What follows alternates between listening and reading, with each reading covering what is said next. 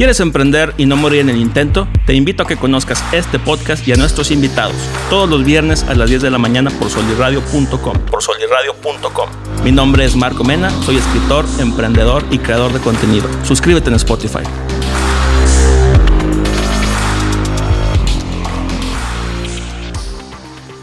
¿Qué tal mi gente bonita? Bienvenido a tu podcast favorito. Yo soy tu anfitrión Marco Mena y te recuerdo que emprender no se trata solamente de poner un negocio o querer dinero, sino de hacer lo que te gusta y perseguir tu pasión. El día de hoy nos vamos a aventar un episodio que está muy chingón. Estoy muy emocionado de platicar con una emprendedora, empresaria, líder en lo que hace y en muchas cosas. Ale Brambila. Ale, ¿cómo estás? Muy bien, Marco. Bien agradecida contigo por esta invitación. Siempre para mí es padre que, que, se den estos espacios para poder hablar con la gente y para poder, pues, platicar, ¿no? De lo que se trata todo este mundo de los negocios.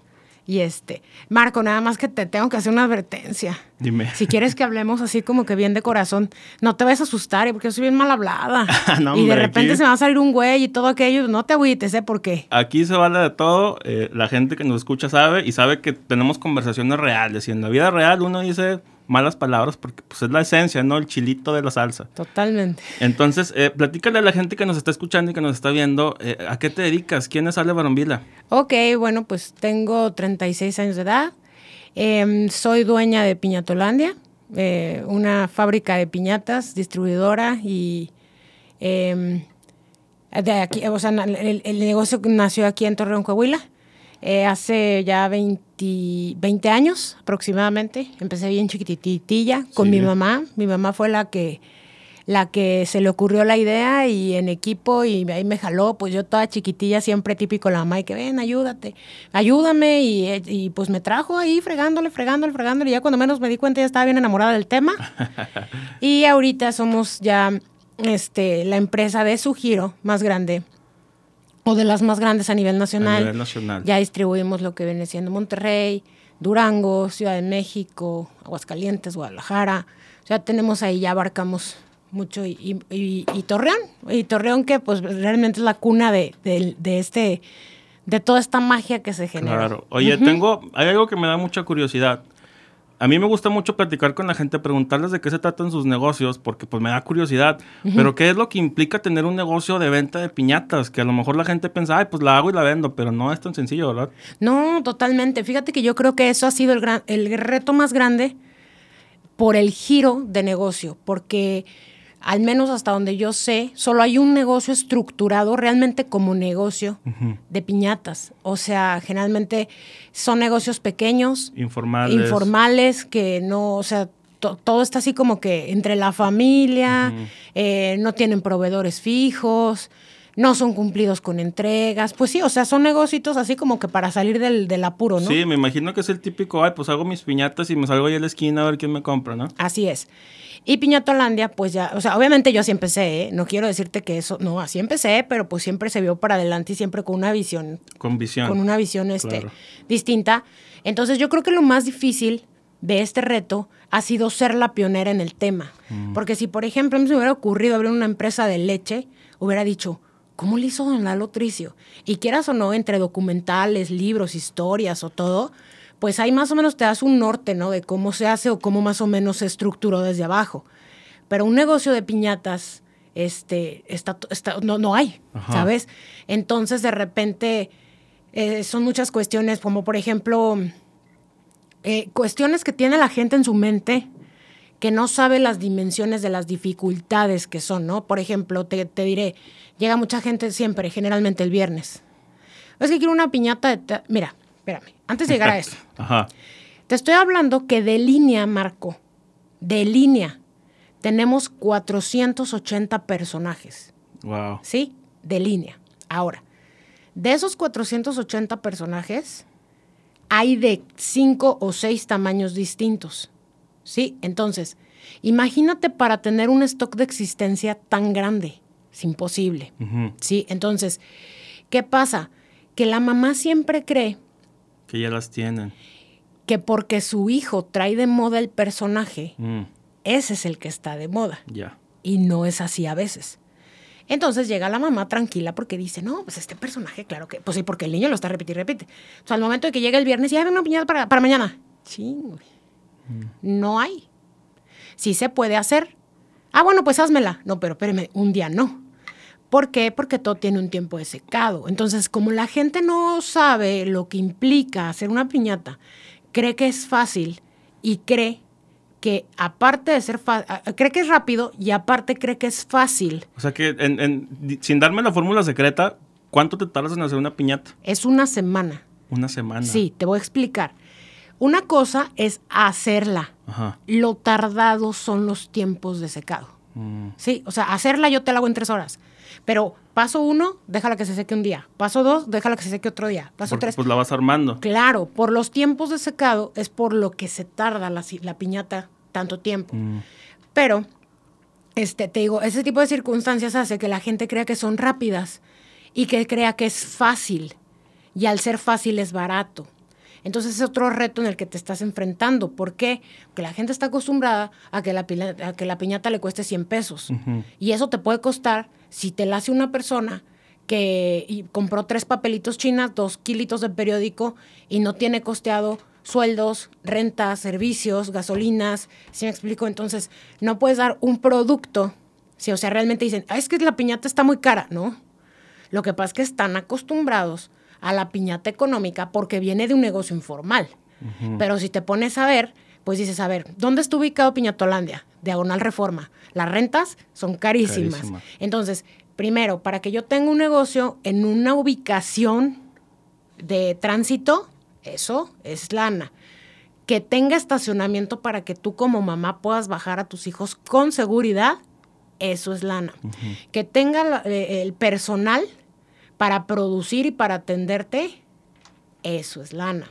Que tenga la estructura de publicidad, tú sabes que al Facebook se le tiene que meter muchísimo dinero para que estés viendo la marca por todos lados. Claro.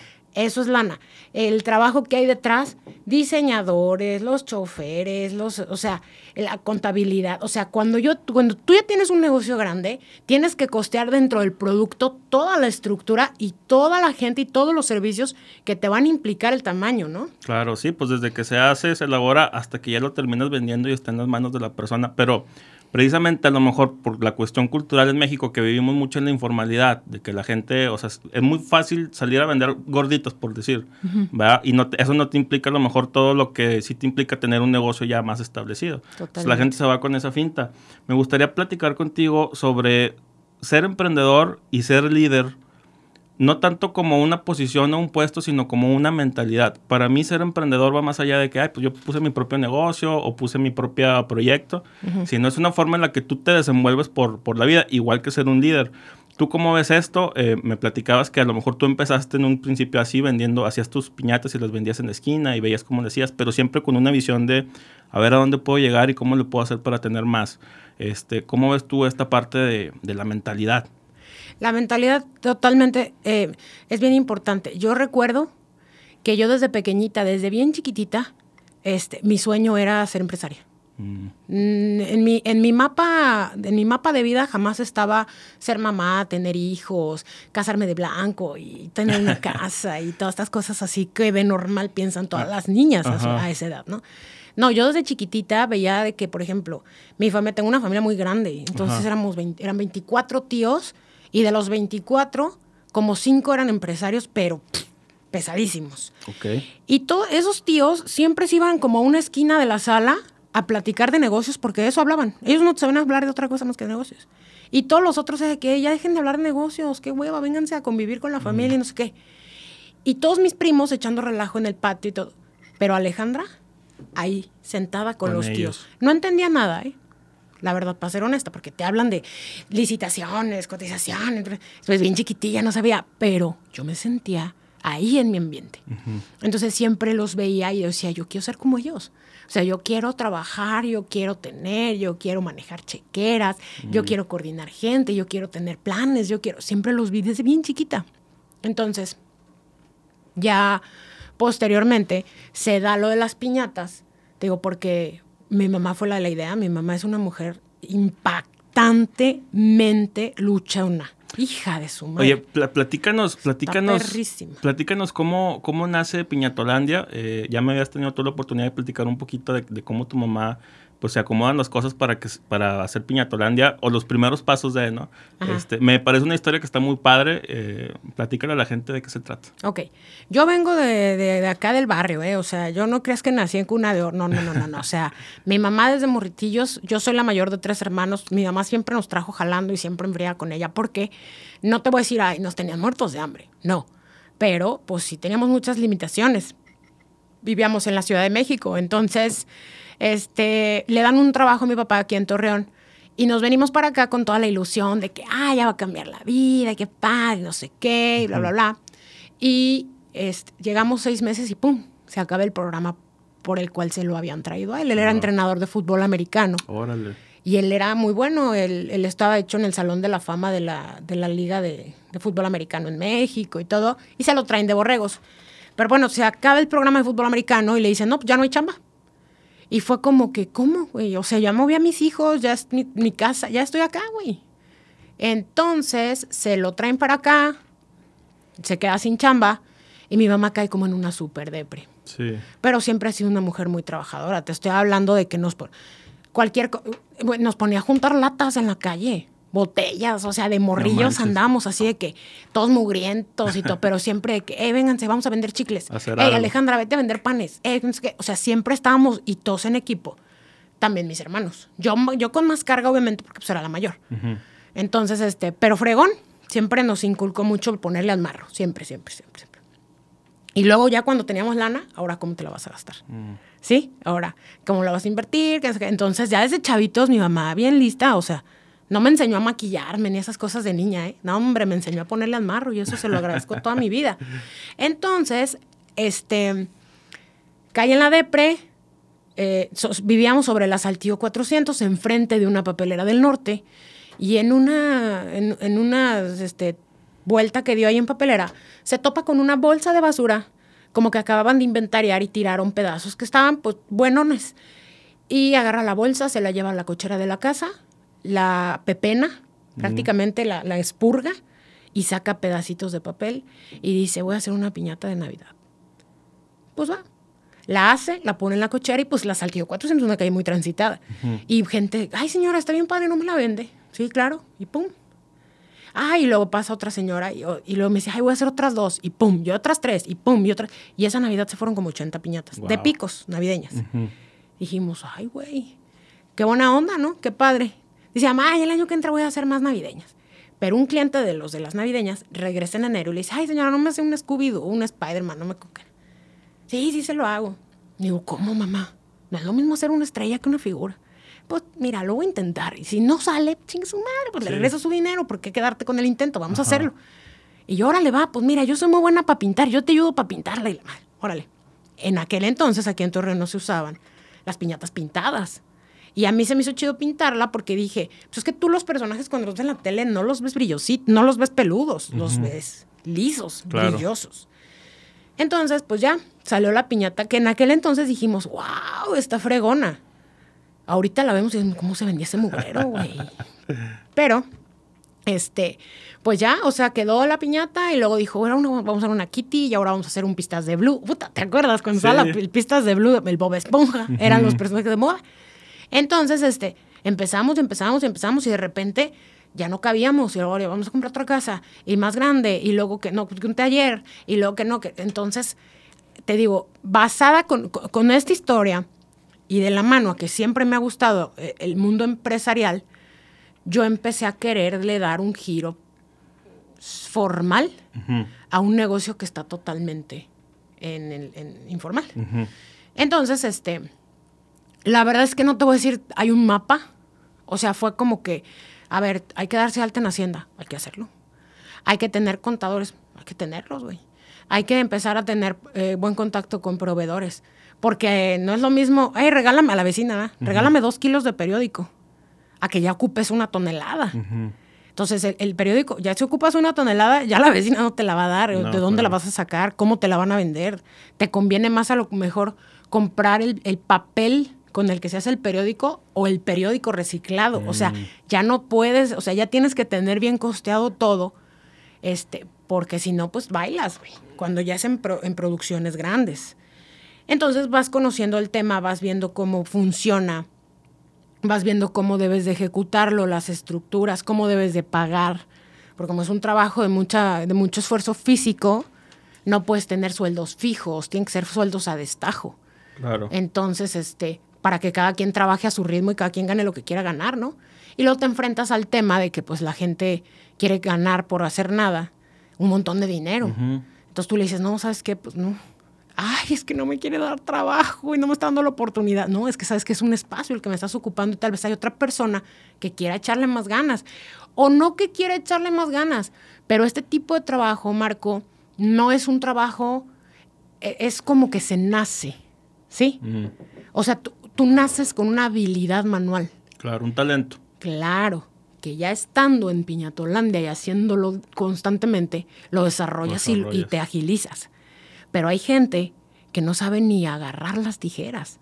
Entonces no puedo empezar con un, o sea, no es lo mismo empezar con una persona que no sabe agarrar unas tijeras que empezar con una persona que te sabe agarrar unas tijeras, que te sabe agarrar una pistola de silicón, que entiende perfecto, hey, todo lo que hagas hazlo con la derecha, porque si la izquierda te cruzas, o sea, ¿sí? No es lo mismo empezar con una persona así que ya una persona que ya más o menos tiene una idea de la, de la- del- ya trae algo de facilidad manual. Ajá. Entonces, todo el mundo quiere que se le dé trabajo o todo el mundo quiere ganar un chorro de lana. Pero tristemente, pues no, o sea, no tienes la capacidad o no tienes el ritmo o de plano no. Hay gente que no se puede concentrar, ni modo. Sí. Entonces tú tienes que, ahí también ese es otro tema bien difícil como, como dueño de negocio, porque tú tienes que saber y tener la, la agilidad, la habilidad para poder coordinar a todo tu personal de manera correcta para que todos trabajen en conjunto, porque si tú metes una persona que sea lenta y tienes a puro fuego, a, puros, a, puro, a puro personal que anda el que está lento te atrasa a los demás. Entonces tú tienes que ser bien, bien, este, bien lista de a quién poner en tu equipo para que todos funcionen y todo fluya. Oye, vámonos otra vez a la parte de la mentalidad. Eh, ya como, pues como jefe y como líder, ¿cómo le haces tú para poder armar un equipo que funcione de manera adecuada, para identificar a lo mejor, ya sea las personalidades de las personas, o ya sea los talentos o las habilidades que puedan tener, o la falta de los mismos, para que cuando estés armando tú un equipo de personas y vayan a trabajar, los proyectos salgan adelante? Ok. Bueno, mira, lo primero que yo me fijo son cuestiones como dónde viven, Mm, ¿sí? ¿Por qué? Porque es que, mira, para, hacerse, para tener un negocio, Marco, necesitas tener mucho sentido común, ¿sí? Y analizar lo que pasa a tu alrededor, en tu entorno y con la gente que tienes al, al- alrededor. Entonces, si tú contratas a una persona que, por ejemplo, mamá soltera, ¿sí? Que está perfecto ser mamá soltera, no es ningún, no es ningún problema. Pero si esa mamá soltera, supongamos, que vive, el negocio está en diagonal reforma, y la mamá soltera vive hasta Sol de Oriente, se le va a complicar. claro. ¿sí? Y aunque sea muy cumplida y sea puntual y sea lo que sea, va a llegar un punto en el que se le va a complicar. ¿sí? Entonces, desde ahí tienes que decir, ay, ¿sabes qué? Esto está complicado, ¿no? O por ejemplo, este, que tus, que una, por, por ejemplo, ¿qué te diré? Adolescentes, chavitos, porque también ya ves que ahorita ya se pueden contratar menores de edad por temporada. Sí. Entonces, este, de volada tú te das cuenta cuando llegan los chavos porque los papás los mandaron Mm, a porque ellos quieren llegar. Ya. Entonces, ya cuando te das cuenta que el papá lo mandó y que está que, ay, sí, todo es ganado, dices, no, mira, ni para que no me quitas el tiempo, ni te lo quito yo a ti, va para adelante. ¿Sí? No tengo como una, eh, no, te, no, no te puedo decir como un rasgo específico, porque me han tocado, este, por ejemplo, hay un tabú muy feo de que, ay, la gente gay, este, no, no, o sea, son gente muy problemática y no sé qué, no. Hombre, los mil los gays que he tenido, Súper bien. me han jalado padrísimo y tienen un tacto especial con la atención al cliente. Fantástica, güey. Fantástica. Entonces, yo rompo esa estadística. A mí sí me encanta eso, ¿no? O, por ejemplo, mamás solteras. Hay gente que dice, yo no te contrato mamás solteras. No, yo sí. Yo te contrato de todo. Yo te contrato quien quiera jalar. Pero siempre consciente de las debilidades y las virtudes que puede tener cada Claro. quien, ¿no? Entonces, si te toca, por ejemplo, Me ha pasado, porque, porque vivo en el mundo los empresarios, entonces me ha pasado que las embarazadas se devalúan mm. y, la, y las corren. Y no, es que ya no va a dar el mismo rendimiento. Y, no. y claro que no, claro que no. Hay mujeres embarazadas que con el, que el motor es eso, que ahí viene un bebé y hay que ponerle, ¿sabes? Entonces te jalan más y te jalan más emocionadas y te jalan con más gusto. Entonces tienes que saber muy bien, conocer. Yo, yo, yo no soy como una persona dueña de un negocio normal, Marco. Yo estoy en el negocio aproximadamente mínimo, mínimo seis horas. Entonces, sé perfecto quién es quién, sé perfecto qué hace cada quien, sé dónde viven, sé todo. ¿Sí? Entonces, al saber todo, porque es gente con la que convivo todo el día. Todos los días. Sí, se les atora algo y ya digo, ah, ok, va, no hay problema, ¿no? También hay que ser muy listo porque, por ejemplo, me han tocado gente que mata a toda su familia, Marco. ¿A poco? Claro. Ay, ¿me puedes dar chance? Porque ya es, que se murió mi tío. Voy a ir al velorio. Y luego, pues dices, bueno. Y luego a los 15 días, anda, que se murió mi suegra. Y luego, o sea, me ha tocado gente que te mata a toda la familia y luego hasta el perro. Y luego de repente te repiten al tío y dices, ya se me ha muerto ese. Se explico, pero pues al principio me novateaban, ahorita como quiera ya de volada, o sea, con llevo muchos estudios también, o sea, tienes que ir, tienes que ir capacitándote, tú como dueño de un negocio tienes que ir estudiando y para este tipo de situaciones estudias mucho el comportamiento humano, la neurolingüística. O sea, para mí ya ahorita es más fácil distinguir quién me está diciendo una mentira o quién me está evadiendo el tema o quién, porque siempre pasa, que eso me da mucha risa, Marco, porque pasa algo malo, nadie tuvo la culpa. Mm. Yo, ¿quién, tu, ¿quién fue? No, todos callados pasa algo bueno y todos alzan la mano. No, están jodidos, güey. O sea, a mí díganme bien qué, qué, pasó, no importa. O sea, si lo hicieron mal, no pasa nada. O sea, pero sí necesito que me digan quién para que me explique qué pasó y poderlo solucionar y que no vuelva a pasar. Ah, ok, sí está bien. Entonces ya es como que todos me están, todos me agarran la onda y dicen, ah, ok, no hay bronca. O sea, no, no hay problema. Más bien, hay problema si queremos hacer que no hay problema, ¿sabes? Y es parte de, o sea, es parte de saber maniobrar a, a tu equipo, porque como tú lo dijiste, tú eres el líder. Oye, algo que me llama mucho la atención de esto que dices, eh, a lo mejor es mi propia percepción, pero se me hace que uno como emprendedor, o una cualidad que comparten tanto emprendedores como empresarios y gente con proyectos en general, es que tienen una curiosidad de manera natural y nata por querer aprender más cosas y quererse capacitar y querer a lo mejor lo que dices tú de los cursos, de los diplomados, los certificados, esto, lo otro. ¿Qué me puede servir a mí para dar este, el extra el día de mañana o qué me puede servir a mí para desempeñar un mejor trabajo simplemente porque te apasiona y te gusta, ¿no? Este, te quiero preguntar, bueno, y te quiero platicar primero. Fíjate que un amigo, hablando de, esta curiosidad por em, saber cómo son las personas y conocer al ser humano, un amigo tiene un negocio de herrería, Roberto Cenicero, le mando un saludo. Y el güey me decía, yo cuando contrato a las personas que trabajan conmigo, me tengo que fijar mucho en cómo es su forma de ser, porque cuando estamos trabajando con clientes que les estamos haciendo a lo mejor un trabajo de herrería ya más eh, personalizado, tenemos que tomar en cuenta que pues se tiene que hacer un buen trabajo, que es algo que les va a durar 20, 30, 40 años o toda la vida. Y me dice, yo desde que los entrevisto les digo algo tan sencillo como, a ver, escríbeme aquí tu nombre. Y la manera en la que escriben su nombre, él dice, güey, es que si, si escribes el nombre todo trocho, imagínate cuando ya tengas que hacer algo este, que dura más tiempo, ¿no? todas esas cosas, sí cierto, te las da número uno la experiencia, y número dos, pues esa hambre que uno trae de, conocer y esa curiosidad, ¿no? Este, y déjame te interrumpo en algo. Dime, dime. Antes no teníamos la gran herramienta que es YouTube. Ahorita todos los emprendedores y toda la gente que está en el mundo del negocio tiene la gran ventaja de que dices, ¿cómo distinguir un buen perfil laboral? Le pones en YouTube y de volada te dice, checa esto, checa aquello. Ahorita, por ejemplo, que estás hablando de los herreros una risa y un día te voy a pasar una foto ahí por la colonia Carolinas. Hay un letrero en una fuera de una herrería que dice, solicito herrero, prestaciones y ta, ta, ta, que no sea marihuano. O sea, y dices, ¿cómo? O sea, obviamente el herrero o el, el, el, el, que va a postularse no te va a decir, ah, la verdad es que sí soy marihuano, jale no es para mí, ¿sí me explico? Pero hay gente que está tan desesperada que de plano lo pone, ¿sabes? Entonces, sí es muy importante que si no tienes, hay fallas en tu negocio, que dices, híjole, es que cómo le hago para, para esto bueno, en YouTube, ya no te canses, güey. O sea, ahí vienen tutoriales, vienen documentales de cómo escoger a tu personal, de qué decirles, de cómo hablarles, de cómo coordinarlos. Pero tú tienes que ser la primera en poner el ejemplo siempre. No puedes decir, quiero que llegues temprano cuando a ti te vale y ni llegas. ¿Sí me explico? Entonces sí es muy por, por ahí. Oye, ¿cuál, ¿cuál crees tú que es la diferencia, hablando de toda esta parte de la mentalidad, entre un jefe y un líder? A mí siempre me gusta, me apasiona mucho ese tema, porque te lo digo, para mí el emprendedor es una, es una, ya es una cualidad que traes, es una mentalidad, no es nada más porque yo hice mi negocio, hice mi proyecto. No, güey, pues lo puedes hacer y a lo mejor se te cae, ¿no? Este, y la persona a lo mejor que va a triunfar el día de mañana es o la persona que se preparó más o la persona que, a pesar de que falló dos, tres veces, vio la manera al final de poderlo levantar. ¿Tú cómo ves esa parte? Aquí en México me parece que pecamos mucho, a lo mejor estoy generalizando, pero sí me parece que pecamos mucho de que cuando una persona está en una posición de poder, en lugar de ser un líder y alentar a los demás, se convierte en un jefe. En un dictador. En un dictador. Sí. sí totalmente. Bueno, mira, para mí un líder y un jefe, la diferencia es que un líder mm, eh, avanza con el ejemplo. Avanza con el ejemplo y siempre con la mente y con, la, y con los ojos en todos. ¿Sí me explico? Pero para, para saber las debilidades y las fortalezas de cada uno y poder jalar en equipo.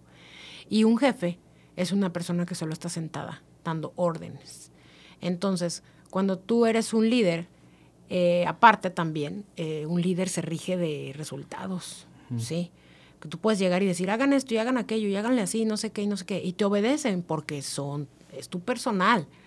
Pero no es lo mismo que ellos vean los resultados cuando tú das indicaciones.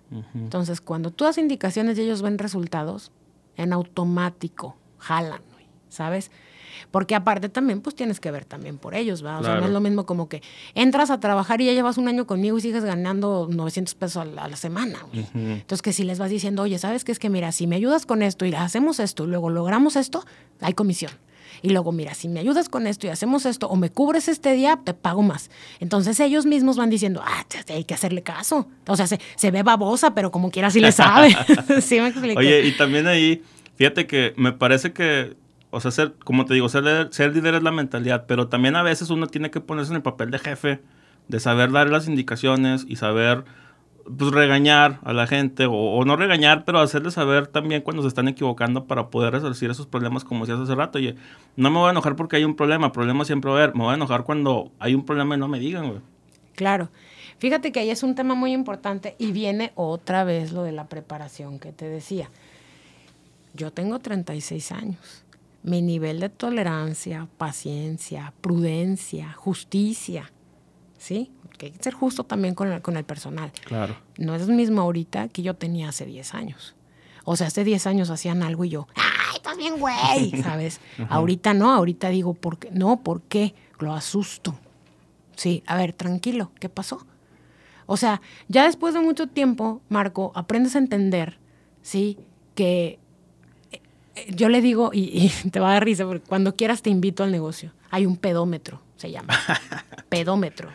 ¿Sí? Hay que saber distinguir a qué nivel están los pedos, mm. ¿sí? Porque a veces, no sé, por ejemplo, un, decir, andaba yo, no sé, comprando, proveedores, todo, y me hablan, ¡Ale! ¡Se cortaron! Y yo, como, ¿qué, qué, se cortaron? Se cortó con un exacto. Eh, no sé, por ejemplo, Juanita, se cortó con el exacto. Si te hablan así de que, ¡ah! ¿Qué te esperas, güey? Que se dé un mochón de dedo, güey. Sí, que lo tiene tirado. Claro, güey. Entonces estás súper lejos, güey. Y ahí vas hecho madres, güey. Pasándote altos, güey, a velocidad a madres, güey, porque todos ¡ah! se cortaron, güey, ¿sabes? Llegas, güey. Se dio un piquetito que con un pinche poquito de mertiolate y una curita queda, güey. Queda. Entonces, a ver, vamos a poner el pedómetro. Prendámoslo, ¿sí? ¿Por qué? Porque al tú decirme y ser exagerada, ¿sí? Pusiste en riesgo mi vida, mi camioneta, que choque con alguien, que haya lastimado a alguien, por no haber sabido dimensionar el problema y sabérmelo comunicar de manera correcta. Ah, ok, Ale, sí está bien. Entonces, hay tres tipos de lesiones. La leve, que te puedes esperar a que llegue yo. Ahora, pues ahí está, tenemos este, protección médica, habla, que vengan y le pongan su vendulete y ya no pasa nada. O la grave, ¿sale? Pero no me hables histérica. Sí, está bien, Ale. Entonces ya vas poniendo en el canal. igual el pedómetro sirve para los que tienen broncas fuera, porque la generalidad de los trabajadores se llevan sus broncas al trabajo. Entonces yo les digo, no, esta es la oportunidad que tienen para de la puerta para acá ser otra persona. De la puerta para allá si traen broncas, si no, o sea, lo que sea, ahí se quedan en la puerta. aquí vamos a pasar a la padre, aquí vamos a tener la pantalla a gusto, aquí vamos a jalar, aquí estamos bien. Enciendan el pedómetro. Órale, va, ya estás. Entonces, pues es que son cosas que te digo, pero, pero es tolerancia, prudencia, paciencia, porque al final yo antes me, me, estresaba mucho, Marco. Si sale algo mal, y al final te pones a pensar y dices, ¿qué es lo peor que puede pasar, güey? O si hago piñatas, no tengo un hospital, no salvo vidas, ¿sí me explico? Entonces digo, tranquila, bájale tantito a tu intensidad y todo fluye mejor, fíjate. Oye, ¿tú crees que eso se da por la edad también, o sea, la experiencia. Totalmente. Yo me acuerdo que también era muy intenso, o sea, con pendejadas que ni al caso ahorita digo, güey, o sea, qué tonto era de encenderme por algo que ahorita no me representa absolutamente nada. Que digo, ay, güey, pues se arregla muy sencillo, ¿no? Tú, este, cambiando de tema, pero a lo mejor no tanto, ¿cómo ves tú la parte del coaching? ¿Estás familiarizada con eso? Totalmente. ¿Qué opinas del coaching? ¿Pero el coaching de vida o el coaching laboral? El coaching, vamos a platicar de ambos, primero el de vida y luego el laboral. ¿Pero qué opino viéndolo? Como si me gusta. ¿Te gusta? ¿Crees que da resultados? ¿Crees que le hace daño a la gente? Porque muchas personas, eh, bueno, yo por ejemplo, te platico mi historia así muy rápido. Eh, yo doy pláticas y doy conferencias.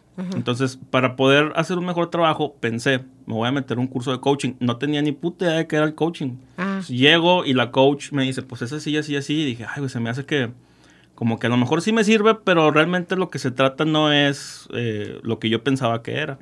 Y me doy cuenta, estando en el curso de coaching, que hay una... Te enseñan herramientas para poder hasta cierto punto manipular lo que la otra persona este, pueda percibir sobre cierta situación en específico. Si yo me di cuenta que a lo mejor hay personas que son un poquito más vulnerables y que uno puede influenciarlos de manera más fácil al tener estas herramientas. Entonces ahí es donde se da esta polaridad entre la gente que busca ayudar y luego la gente que se termina aprovechando, que te cobra los cursos. Son cinco etapas y cada una cuesta dos mil pesos. Y ahí te encuentras toda la gente que está haciendo hamburguesadas y pollocoas y la madre para poderlos pagar y no, han, no saben ni cómo pagarse lo otro que tienen que pagar. Primero, ¿tú cómo has vivido esa parte del coaching? Porque me imagino que si estás familiarizada con, con este mundo, ¿qué te parece y, y, qué opinas al respecto? Ok, bueno, mira, eh, volvemos a lo mismo. YouTube. ¿Sí? El, el, coaching en sí, mm, yo no creo mucho en la cuestión de que quien ayuda cobra, mm. ¿sí? Yo no lo creo. A mí, me, a mí me sirve mucho, por ejemplo, hablar con empresarios, me sirve mucho hablar con gente que tiene negocios, me sirve mucho hablar con contadores, con abogados, o sea, mis temas en carnes asadas, en comidas familiares, en comidas de amigos y todo es, ¿y tú qué haces? ¿Y cómo lo haces? ¿Y cómo ejecutas? ¿Y cómo cobras? O sea, así me explico. Gente que está en la batalla, gente que está en los chingazos. Eso es respecto a lo laboral. Respecto a lo personal, de que típico coaching que te dice, te tienes que cuidar y tienes que hacer ejercicio, hidratar tu piel. Y te... te juro que ese güey no tiene un negocio de piñatas, güey. Te juro que no, güey. Sí, porque te lo juro que hay veces que dices, puta, güey, o sea, quiero dormir un poco más, güey. Y te sirve más dormir un poquito más que levantarte en la mañana y hacer meditación sin este, una hora. No, espérate, güey, déjame dormir, güey, déjame agarrar pilas, ¿sí me explico? Entonces, entonces yo creo que eh, el coaching en sí, como, como de algo de que te cobro y todo, no, güey, no. O sea, eh, sirve mucho más hablar con, ahora hay coaches que tienen hecho un desmadre su vida y ni negocios tienen, ¿sí me explico? Entonces es complicado, este, es complicado el tema, güey. Entonces yo prefiero mejor agarrar y decir, a ver, esta persona creo que me puede sumar, o por ejemplo, ver también historias, cómo le hizo el de Grupo Bimbo, cómo le hizo el de Cementos Mexicanos, eh, Emilio Azcárraga de Televisa, cómo le hizo Steve Jobs, este, o sea, tú vas viendo más o menos qué hacen, cómo, cómo ejecutan las cosas, su perseverancia, su constancia, su paciencia, su tolerancia, y empiezas a ver y dices, güey, pues, así más, más o menos así, o sea, todos traen más o menos el mismo patrón, ¿no? Todo el mundo va más o menos haciendo lo mismo. Claro, cada quien con sus diferentes ramificaciones, pero todos van sobre la misma línea, de no gastar, invertir, de no desconcentrarse, enfocarse, de no, o sea, todos van sobre la misma línea más o menos. Entonces yo creo que el coaching en sí Yo la verdad digo, me gusta, pero si me sale gratis y lo veo en YouTube, güey. Ya. O sea, si digo, ah, mira, este vato trae buen trip. O ¿no? sea, realmente no pagar eso, sí que hay una sesión 500 lanas. Pero, por ejemplo, sí te pagaría por un vato que me explique del marketing neural. Ándale, es que bueno, pero volvemos a lo mismo. Eso a lo mejor no es coaching de vida, es un coaching laboral, lo que te va a permitir generar una habilidad o desarrollar una habilidad para hacer algo. ¿Cómo ves la importancia de la motivación, el ánimo y la actitud para poder salir adelante ante los problemas que se van presentando en la vida o en los negocios o en todo? Es todo. Es todo. Es, o sea, la actitud y la manera de ver las situaciones y las circunstancias es la gran diferencia entre levantarte o valer, valer madre y quedarte en el piso. ¿Por qué? Cuando tú tienes un negocio, Marco, yo siempre lo defino. Tener un negocio es el arte de estar metido en pedos absolutamente todo el día sin perder la calma. Entonces, si a ti te pasa algo y tú siempre lo estás viendo como, ay, güey, es que todo me pasa, cabrón, es que todo, güey, es que, ¿por qué tantas broncas, güey? Ya estoy harta, güey, ¿no? Si tú lo ves así, o sea, no sobrevives. Entonces, tienes que tener como esa fe, porque aparte también en mí, en mi caso, Dios juega un papel muy importante. Entonces yo siempre digo, ay, esto estuvo muy feo, güey.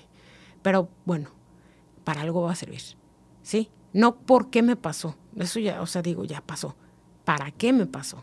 Entonces, cuando te empiezas a preguntarte el para qué, dejas de estar enfocándote en el por qué y te quitas la llaga del victimismo y dices, es que, güey, me hizo tranza, es que, güey, le dejé piñatas y no me las pagó, es que, güey, este, me robó el, el personal y es que, güey, no, no, a ver, para la próxima ponte lista, güey. Se firma primero un pagaré, güey, se hace un contrato, o sea, no nomás ahí te las dejo. Entonces, entonces empiezas a hacer las cosas, las cosas de manera distinta, ¿no? O sea, en vida, por ejemplo, o sea, eso es en cuestión laboral. En vida, pues a mí me toca eh, carros mecánicos, eléctricos, todo lo que tiene que ver con carros. Y me hicieron, güey, muchísimo tiempo. Y pude haber yo dicho, ay, güey, ¿por qué? No, güey, qué bueno, porque si no me hubieran hecho, güey, ahorita no sabría de alternador, de marcha del distribuidor, de qué se tratan los fusibles, cómo funciona la bomba de agua, por qué no prende el abanico, por qué se calientan los carros. Entonces, ya ahorita ya es otro, otro tema, ¿no? Entonces, yo siempre digo, todo fracaso o todo, todo lo que malo que a veces vemos como malo, si tú sabes enfocarlo de manera correcta, todo es parte de. Y todo lo malo te va a llevar a donde estás ahorita, siempre. Sí, pues lo, puedes ver como un castigo divino, que, ay, ¿por qué chingado me está pasando esto? O lo puedes ver como una lección que te está preparando para afrontar a lo mejor otros retos eh, después. Claro. Quiero aquí eh, saltarnos a, a, dos temas muy interesantes. Ajá. A lo mejor hasta se va a armar aquí el chisme. ¡Ay, güey! La farmaya. Este, quiero que me platiques de, de, dos acontecimientos que me parece han sido muy importantes en tu vida, hablando pues de la, de la actitud y de cómo afrontar los retos. Número uno, eh, un respiro por Torreón. Ok. Y número dos, que va ligado, ciertamente, toda esta cuestión de Lady Quesos. Platícanos eh, cómo tú viviste esto y, y, de qué se trata para empezar. ¿Qué es un respiro por Torreón y cómo se liga con Lady Quesos? Ok, un respiro por Torreón es un proyecto que se nace en 2012, cuando Torreón vivía una ola de inseguridad muy, muy fuerte. Estaba todo muy feo. Tú te sentabas a comer con alguien y todo el tema era secuestros, balaceras, matanzas, levantones.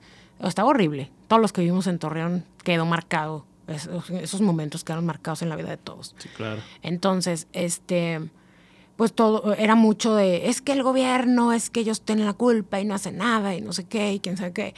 Y yo pues dije, bueno, pues sí, a lo mejor sí es cierto, no sé, pues yo no sé, pero desde mi trinchera, ¿qué puedo hacer para hacer algo diferente, ¿no? Para crear un cambio, para ayudar, porque la verdad es que sí es bien feo que a donde vayas es el tema, Marco. es, o sea, aunque no estuviera pasando, la vibra que genera la preocupación de toda la gente, el miedo la, de la inseguridad. Híjole, güey, o sea, mm, no, no, no tengo manera, o sea, no tengo manera de cómo explicártelo para la gente que no vive en Torreón. O, o, porque pues ya pasó en, muchas, en muchos estados, pero todos los que vivimos una ola de inseguridad y de violencia, Marco, puta, güey, o sea, Es feo, es horrible, cabrón. Es horrible, güey. Saber, salir de tu casa y no saber si vas a volver, güey. Es ojete, ojete. Y estar en lugares públicos y pensar que va a suceder algo. Hubo un evento muy grande, no sé si te acuerdas, un partido, del, creo que era el Santos. Oye. Y se escuchan los balazos y todo el mundo en histeria porque, güey, nos van a matar y son los malos y están aquí afuera. O sea, oye, te entiendo completamente lo que En transmisión a nivel nacional, güey. En transmisión. En un juego del Santos, güey. Y sabes qué era lo más, eh, lo que se comentó muy fuerte fue, qué increíble que hubiera pasado en otro estadio, güey. Y la gente sale corriendo, güey, a hacer un marabunto y se aplasta y vale madre, güey. O sea, se hace un desmadre. Qué increíble que la gente de Torreón esté tan aleccionada de qué hacer ante estas circunstancias, güey. Que no pasó absolutamente nada, güey. Toda la gente mantuvo la calma se, pusieron en el piso pecho tierra, güey, cubriendo a los niños con sus propios cuerpos, güey, y todos tranquilos. Evacuaron con orden. O sea, dices, o sea, qué padre, pero dices, güey, qué gacho, que nos familiarizamos tanto con el tema, güey, que ya lo teníamos dominado, güey. Sí, es que eso es lo triste, que fue síntoma de que ya sabíamos cómo estaba el pedo y dijimos, no, pues guarda la calma y mejor tranquilo. Sí. Entonces, por toda esta ola de inseguridad que pasa en Torreón, a mí se me ocurre hacer algo. Yo dije, a ver, güey, ¿qué hago? piñatas. Ok. Esto, o sea, esto fue uno de los primeros este, motivadores. Segunda, Marco. Piñatolandia dona piñatas para todas las para muchísimas asociaciones de niños pobres, huérfanos con cáncer en situación vulnerable pero, la, pero ellos no te piden piñatas nada más para las temporadas navideñas, sus posadas, sino que te piden piñatas para todo el año, para todos sus niños que cumplen años durante todo el año. Entonces sí es muchísimo, sí es muchísimo la donación, que no me ha hecho para atrás, pero sí es mucho. Entonces yo de alguna manera traigo también esta situación y al mismo tiempo se me ocurre adornar mi negocio con piñatas. Eso, en 2011 yo adorno con piñatas mi fachada porque sea muy padre. Llega el de al lado y me dice, ay, vecina, se ve bien padre, ponme piñatas a mí también. Órale, va. Y luego el de enfrente y luego el de enfrente, como cinco, como cinco vecinos de que, ay, qué padre. Entonces, yo no sabía, Marco, que yo manejaba, que yo hacía una piñata resistente a la intemperie y a los cambios climáticos, al agua y a todo este jale. Yo no sabía. Yo pongo las piñatas y cuando las ponemos, la gente de los clientes, de los clientes de mis vecinos y míos, llegan a darnos las gracias, güey. Nosotros, ¿por qué las gracias? No, pues porque es tanto lo malo que uno se abruma tanto que se le va la onda que es Navidad. Y ver pasar por aquí, ver aunque sea poquitas piñatas, pues hace que uno sienta bonito. Y dijimos, qué padre, güey. O sea, la neta dije, qué chido, va. Eso fue en diciembre. En enero las quito. Y cuando las quito, yo dije, ay, güey, esto sí, o sea, tan buenas. Ajá. O sea, esto sí me pasa el control de calidad, güey. Nada más con que les des una... Una limpiadita. Se hace armas tan buenas. Entonces, con estos tres factores dije, ¿sabes qué? Vamos a hacer un evento.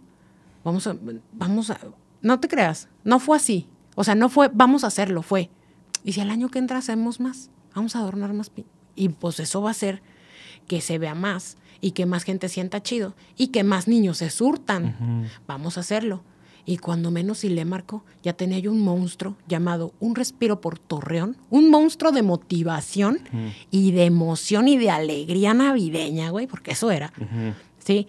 Que se llamaba Un Respiro por Torreón, impulsado eh, por 154 empresas de iniciativa privada, todas de diferentes tipos, de todos tamaños, desde cadenas comerciales, este, negocitos changarros ahí, de todo había. Todas las marcas estaban ahí. Quien se sumaba se ponía su logotipo y se sumaba a, hacer esto, ¿no? Entonces se trataba de poner las piñatas durante todo el mes de diciembre en las principales avenidas de Torreón y luego después de, de, ponerlas, pues obviamente para que la gente vea y todo, y, ah, mira, y, y, te voy a decir algo, yo estaba consciente que no a todo el mundo le iban a gustar. Y hubo mucha gente que, ay, parece vecindad, que quién sabe ah. qué, que parece un rancho, que quién sabe qué.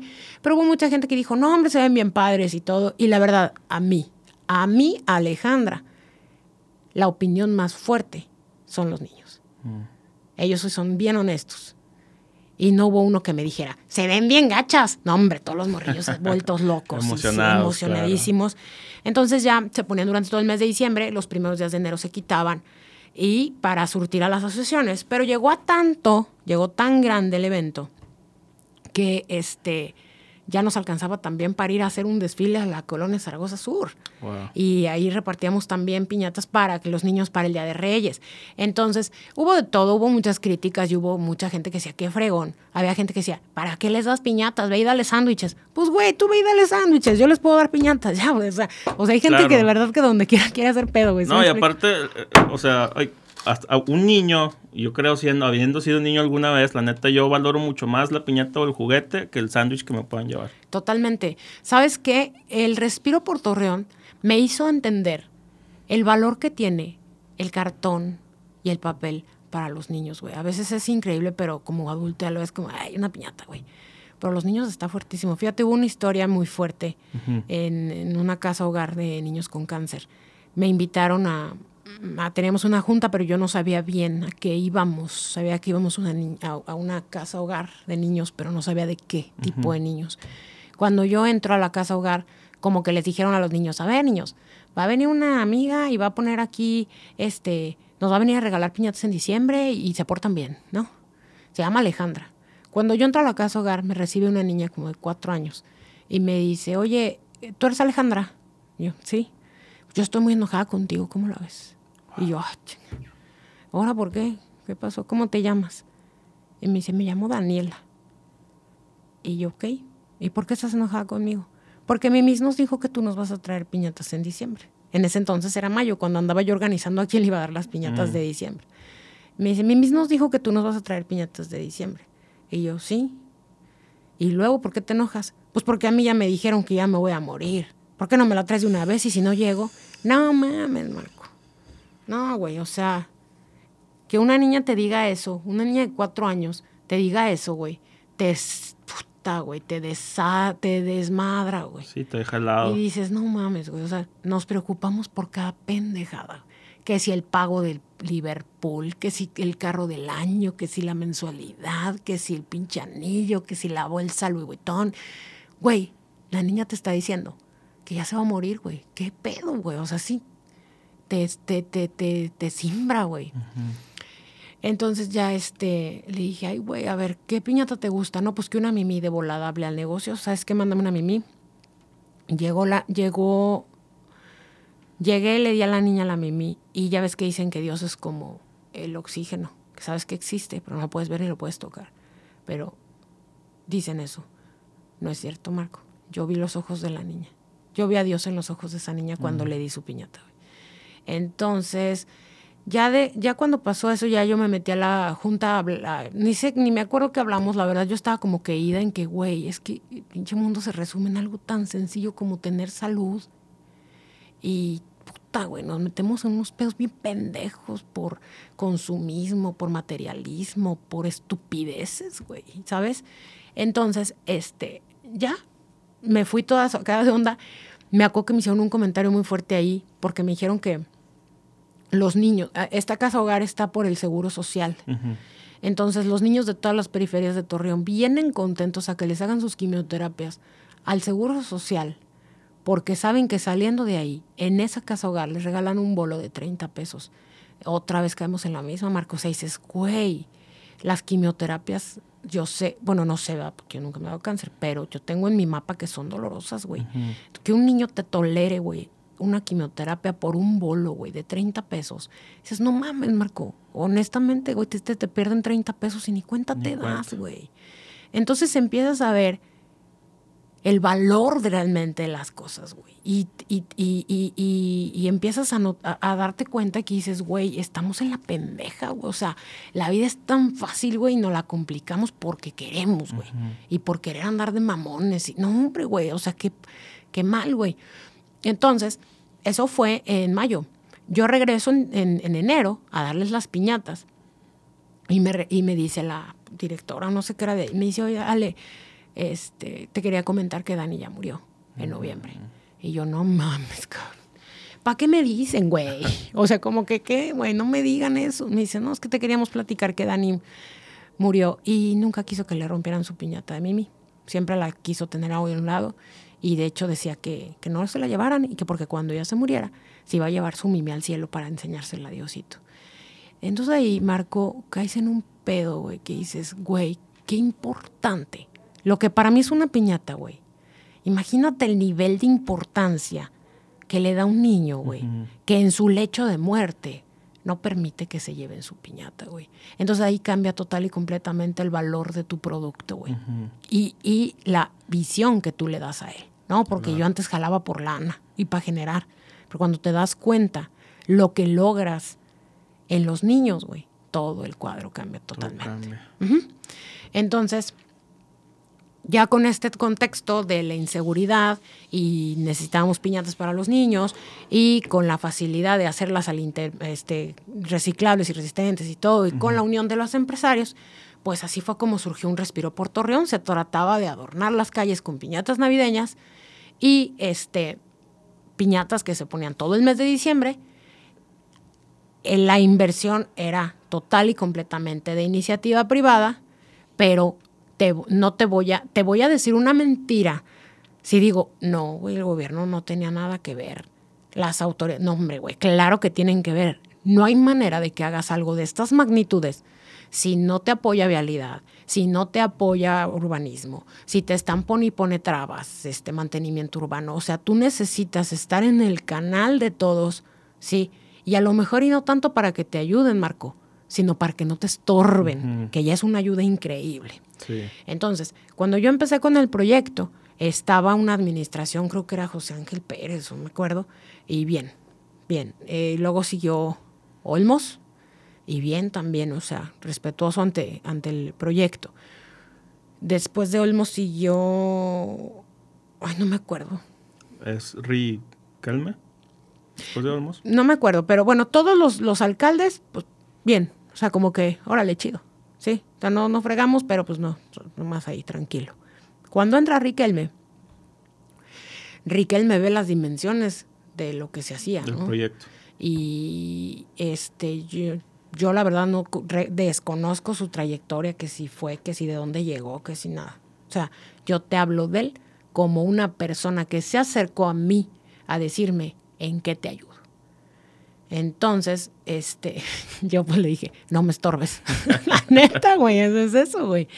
Entonces, este, le dije, realmente ya tengo todo armado, o sea, realmente ya tengo los patrocinadores, ya tengo el recurso, ya tengo las piñatas, ya tengo los instaladores, ya tengo las grúas, ya tengo todo, güey. Ya nomás necesito que no me estorbes y que me pongas en el canal a toda la gente. Porque, Marco, de verdad, si no pones una patrulla de habilidad, les vale. La gente te atropella en un instalador y ahí me meto en una bronca, ¿no? Sí, no, y aparte el proyecto fue creciendo mucho. Yo me acuerdo los primeros años, o sea, veías unas cuantas piñatas colgadas en la parte del Reforma y luego de repente tramos más grandes y más grandes y más grandes y de repente en más lados y luego la Independencia y luego aquí y luego allá.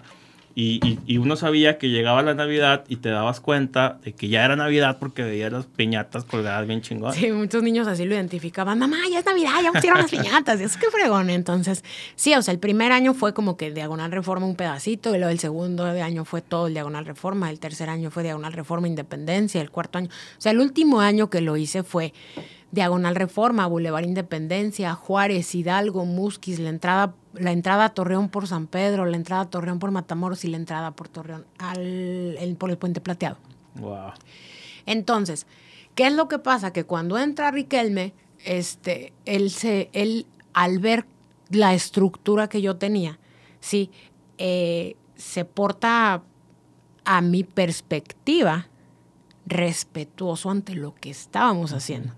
Entonces me dice, ¿sabes qué? Necesito reforzarte lo que estás haciendo. No porque yo esté en la pendeja y no haya visto esas cosas, pero yo ni siquiera sabía que existían, Marco. Entonces él me dijo, ¿sabes qué? Necesito que vayas con una persona, que cheque bien cuán, cómo ponen las piñatas, si las pones de manera correcta, para que no vaya a haber un accidente. Y eso está bien, güey, porque eran cosas que yo no tenía tan, tan cuidadas. No, y volviendo a lo mismo, muchas veces al principio uno traes las ganas de hacer un proyecto y piensas primero en lo fundamental y se te pasan detalles como, ay, güey, ¿qué pasaría si se me cae una piñata en medio del bulevar? ¿Qué pasaría? Ajá. Entonces ahí es donde entra él y refuerza como para como para a ver que, para que no la o sea no vayas a hacer algo que me que me que me perjudique a mí te perjudique a ti y la verdad eso se me hizo pues respetuoso de su parte y la verdad que digo gracias güey cualquiera no nada más él Marco toda la gente todos los empresarios, toda la gente de medios, toda la gente que se unió a este proyecto, que fue algo muy grande, que sigue siendo, pero lo tengo dormido ahorita porque ando ocupada. Pero toda la gente que se sumó al Respiro por Torreón tiene total y completamente mi agradecimiento, porque parece increíble, pero que lleguen... Había gente que ni siquiera estaba dentro del proyecto, llegaba a las 3 de la mañana con refrescos, güey. Y dices, oye, gracias, güey. Gracias, güey. Neta. Oh, les están quedando bien bonitas las piñatas. Mañana voy a pasar con mi hijo para que las vea. Qué emoción. Dices, güey, qué a toda madre. O sea, qué chido. No nada más Riquelme por ser Riquelme, güey. No. O sea, quien se acercó a ayudar con un buen comentario, güey, con ánimo, con patrocinar, con poner a lo mejor diésel, grúas, cuerdas, lo que sea. Güey, se agradece, güey. Se agradece porque toda ayuda, por mucha grande, muy gran, grande o chica que sea, es ayuda, güey. Y todo suma. Claro. Entonces pues es así como, como eh, entra la colaboración de la administración del ingeniero Riquelme al Respiro por Torreón. Sí. Sí, que sí fue quien más se involucró de los anteriores alcaldes. O sea, los anteriores alcaldes como que decían, ah, sí, órale, sí. Sí, dale, pero... Sí, pues haz tu desmadre, nomás no me molestes. Y este no, este dijo, ay, ¿cómo te ayudo? ¿Qué hacemos? ¿Cómo lo potencializas? ¿Quién sabe que no? Por ejemplo, me dijo, estábamos el último día, de instalaciones, he aventado Diagonal Reforma, Independencia, Juárez, Musquis, Hidalgo. No, era Diagonal Reforma, Independencia, entrada. Gómez, entrada Matamoros, entrada San Pedro. Tres de la mañana me manda un mensaje y me dice, ¿tienes piñatas para adornar Hidalgo, Juárez y Musquis? Mm. Sí. Hazme un paro, cotízamelas y esas las pago yo. ¿Por qué? De alguna manera él quería yo creo que levantar un poco el centro, porque te acuerdas que el centro era, ¿cómo se dice esto? Zona de tolerancia, güey. Oh, Cuando se vino la inseguridad, meterte de la Colón para allá, güey, era suicidarte solo. Entonces, él dijo, a ver, cotízame, esa, cotízame ese pedazo y yo, y, yo las pago. Pero te estoy hablando que era... Sí, una fracción. Sí, güey. O sea, un 5% de lo que realmente costaba todo lo demás, ¿no? Entonces, este, pero, pero en realidad es que siempre se vio respetuoso, siempre apoyando él y su gente, ¿eh? porque él trae abajo este, todo su equipo de gente, su equipo, su asistente personal, que es una fregonaza, anda en todo, es chingona. Movida. Este, sí, tiene a todas, su, o sea, estaba en aquel entonces el director de limpieza, el director de mantenimiento urbano, el director de, de vialidad, güey, o sea, toda la gente que jalaba con él, jalaba por, en conjunto, güey, con un líder. Entonces, pues este, el proyecto en sí no es como que, como que cuando él llegó creció, no, más bien cuando él llegó se fortaleció y se hizo como más estructurado, lo cual siempre se agradece. Sí, claro. Sí, entonces ya de ahí viene lo de Lady Quesos. Sí, porque, o sea, a lo mejor la gente que nos está viendo, nos está escuchando, se acordará de aquellos tiempos en que había piñatas, pero de repente ¡Pum! Ya no hubo. Ok. Todo esto que te acabo de platicar está en Facebook, en una página que se llama Un Respiro por Torreón. Ahí se puede meter la gente, puede ver todos los desfiles donde se repartían las piñatas y todo. O sea, eso está ahí. No es como que yo lo inventé y aquí te lo estoy platicando de charra. Eso existe y ahí está y trae las fechas originales, las publicaciones de cuando se empezaba a hacer todo. ¿Qué pasa? Este. Voy a una fiesta bueno, es su cumpleaños o algo así, o si iba a haber una fiesta en el Parque España. De Riquelme. De Riquelme. Yo soy invitada. La verdad es que yo desconocía el panorama político. O sea, no es mi tema.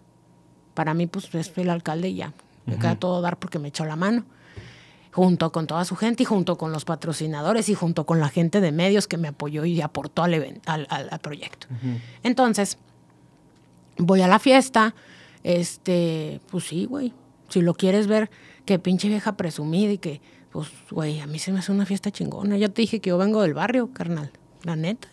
Entonces, pues, ay, güey, dices, ay, güey, pues sí, güey, como quiera, sí trae con qué, Entonces, pues, yo me la pasé muy bien, la fiesta estuvo muy padre. Yo creo que, fíjate que si alguien disfrutó esa fiesta fui yo, porque todos iban como con la faramaya política y que, ay, hola, ¿qué tal? Y no sé qué, sabes, como que esa onda de la Sí, bien, bien difícil separar y ir a pasarte un buen rato de, ay, a ver a quién conozco. Ándale, como que todos iban a ese tema. No, hombre, yo estaba bien contenta sentada ahí cantando con los de la banda Matador. Ahora ponme esta. O sea, yo estaba escogiendo hasta las rolas, güey. O sea, yo sí, yo sí disfruta esa fiesta, güey, la neta.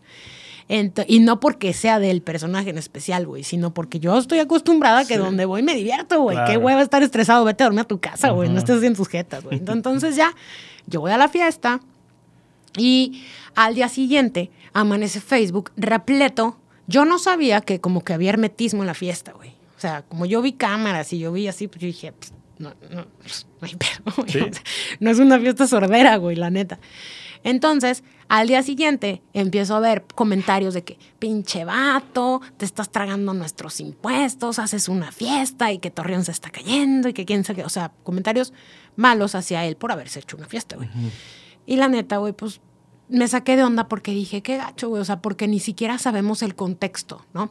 Así como tú, o como yo, que somos simples mortales, güey.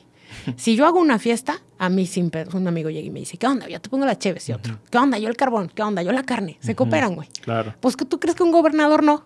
Sí, no, hombre. O bueno, que en aquel entonces era un alcalde. Pero, güey, claro. Ay, yo te pongo las sillas, yo te pongo el Parque España. o sea, pero ni siquiera sabemos, güey. Pero ahí estamos, ¿no? Entonces, este, empezaron a comentar así como que gacho. Y, este, y a mí se me ocurrió poner mi Facebook personal. Ojo, personal, güey yo tengo una manera muy distinta, güey, muy particular de hablar. Única. ¿Sí? Quien no me conoce se puede llegar hasta sacar de onda, güey. Si ya me conoces, sabes cómo ya dices, ah, así está vieja. Pero de, de, normal, si no me conoces, pues sí, sí, sí, te medio paniqueas. Entonces, este, pongo en mi, pongo en mi Facebook personal una cuestión como, este, es cierto, ayer fui a una fiesta, sí, como de Disney, y bla, bla, bla, y describí la fiesta. Y luego puse de que, pues sí, y luego, ¿por qué no en lugar de estar criticando, no te paras a ponerle al marro hoy que es domingo? Porque nada lo hace diferente a ti. Y si él se puede hacer esa fiesta, ¿por qué tú no, güey? Ya deja de quejarte y ponte las pilas. Y, si, y los que no fueron, hasta el final puse, y los que no fueron requeridos, que hubieran hablado, los que no fueron requeridos, que sigan hablando, porque si hubieran sido invitados, hasta los quesos hubieran querido robar entre los pantalones. Y ya, güey, lo subí, tranquila, sencillo la cuestión. Pero una página amarillista que en aquel entonces tenía mucho furor por la cuestión de, del borbo, güey. Agarra mi publicación, la corta y deja solo los que no fueron requeridos que sigan hablando. Y ¡pum, güey! La expone y dice, así habla una de las invitadas a la fiesta de Riquelme. Mm. Y, güey, no mames, o sea, pinche hija presumida, mamona, sí, que la de Piñatolandia y que quién sabe qué, y que explota empleados y que lava dinero y que, y que firma contratos millonarios con el municipio, güey, y que, y, o sea, güey, neta dices, te cae, güey, en menos de Em, ahí fue donde salió el hashtag Lady Quesos, güey. Empezaron a hacer memes con mis, con mis fotos, güey. Y no, qué pinche vieja. O sea, en menos de dos horas fui, ya era trending topic. ¿Cómo le dicen esa cosa? Sí, sí, trending top, tendencia. Sí, fui, fui la primera lady de Torreón, güey. Entonces empezaron a bombardear con el tema, güey. Y yo así de que, güey, tranquilos, güey. O sea, fui a una fiesta, o sea, no es como que me puse bien borrachando manejando y quise sobornar a un güey con 100 pesos, un oficial. No, espérate, güey, o sea, calmados. Pero por, por el panorama político que había en ese momento, pues la gente, este, pues conmigo se desquitó, ¿no? Y la verdad es que en ese momento, pues yo me mantuve como hermética, no quise decir nada. Pero pues al mismo tiempo dije, pues ¿por qué no? Si ya soy Lady Quesos, ¿por qué no me aviento y saco una línea de quesos? Y como tenía los contactos adecuados, pues así fue y todas las ganancias de esos quesos se fueron para una asociación de niños con esclerosis múltiple o... Esclerosis múltiple. Ándale, sí. Entonces, pues fregón. Y la verdad es que sí, en su momento yo me sentí muy apenada con, con este con Miguel Riquelme, porque sí dije, no, hombre, le eché a perder el, el pari. Pero ahorita ya después de años, que lo veo siendo gobernador, que lo veo ejecutando y que lo veo con el panorama bien estructurado, digo, pues pinche, pinche, pinche, pinche, pero ve dónde está, güey. Sí, entonces sí me causa como medio que digo, que gacha la gente, que gacha la gente que, que tira tanto, pero qué fregón que nunca escuchó y que él siempre vio y que él siempre le siguió adelante y le fue dando y todo. Y eso está padre, o sea, independientemente que sea gobernador, alcalde, lo que quieras, eh, él como persona, el salir adelante y ser luchón y echarle ganas y vamos, y vámonos, vamos siempre ser visionario, pues súper bien. Sí, pues es, lo que te decía de, a lo mejor la persona que tiene una cierta visión la persigue hasta sus últimas consecuencias, independientemente de lo que se diga. Y más, a lo mejor en una profesión en la que es imposible desligar el panorama político, ¿no? Oye, ya para acabar, este, nada más dinos a la gente que nos está escuchando, que nos está viendo, eh, que a lo mejor se ve inmiscuida también en situaciones problemáticas, ya sea fracasos o situaciones así, ¿qué les recomendamos a ellos pues para que le den la vuelta a la tortilla y salgan adelante? Nada pasa por coincidencia. Todo es diosidencia. Todo lo que hagas, todo lo que ejecutes, todos los problemas a los que te enfrentes, si lo sabes maniobrar, te vas a salir beneficiado siempre. Lo mejor que me pudo haber pasado en cuestión laboral y para que se posicionara Piñatolandia, el nombre, el logotipo, todo, fue que me dijeran que pinche vieja, que le di quesos, que las piñatas, que... O sea, y lo pude haber visto como un problemota, guardarme en mi casa, esconderme en un rincón y haber cerrado, porque recibí amenazas hasta, te vamos a matar, maldita perra, ¿sabes cómo? Y pues obviamente si te asustas, pero yo dije, bueno, pues si me van a matar, ni modo, aquí me tocaba. Diosito, pues hazme el paro. Y como quiera, pues dejé testamento y bien arregladas las, las cuentas para que no dejar broncas. Pero siempre pensando en, esto está pasando para algo. Entonces eso pasó para yo demostrarme qué tan fuerte podía ser. Una y dos, me enseñó muchísimo de la publicidad. Yo pensaba que la publicidad que me estaban haciendo era mala.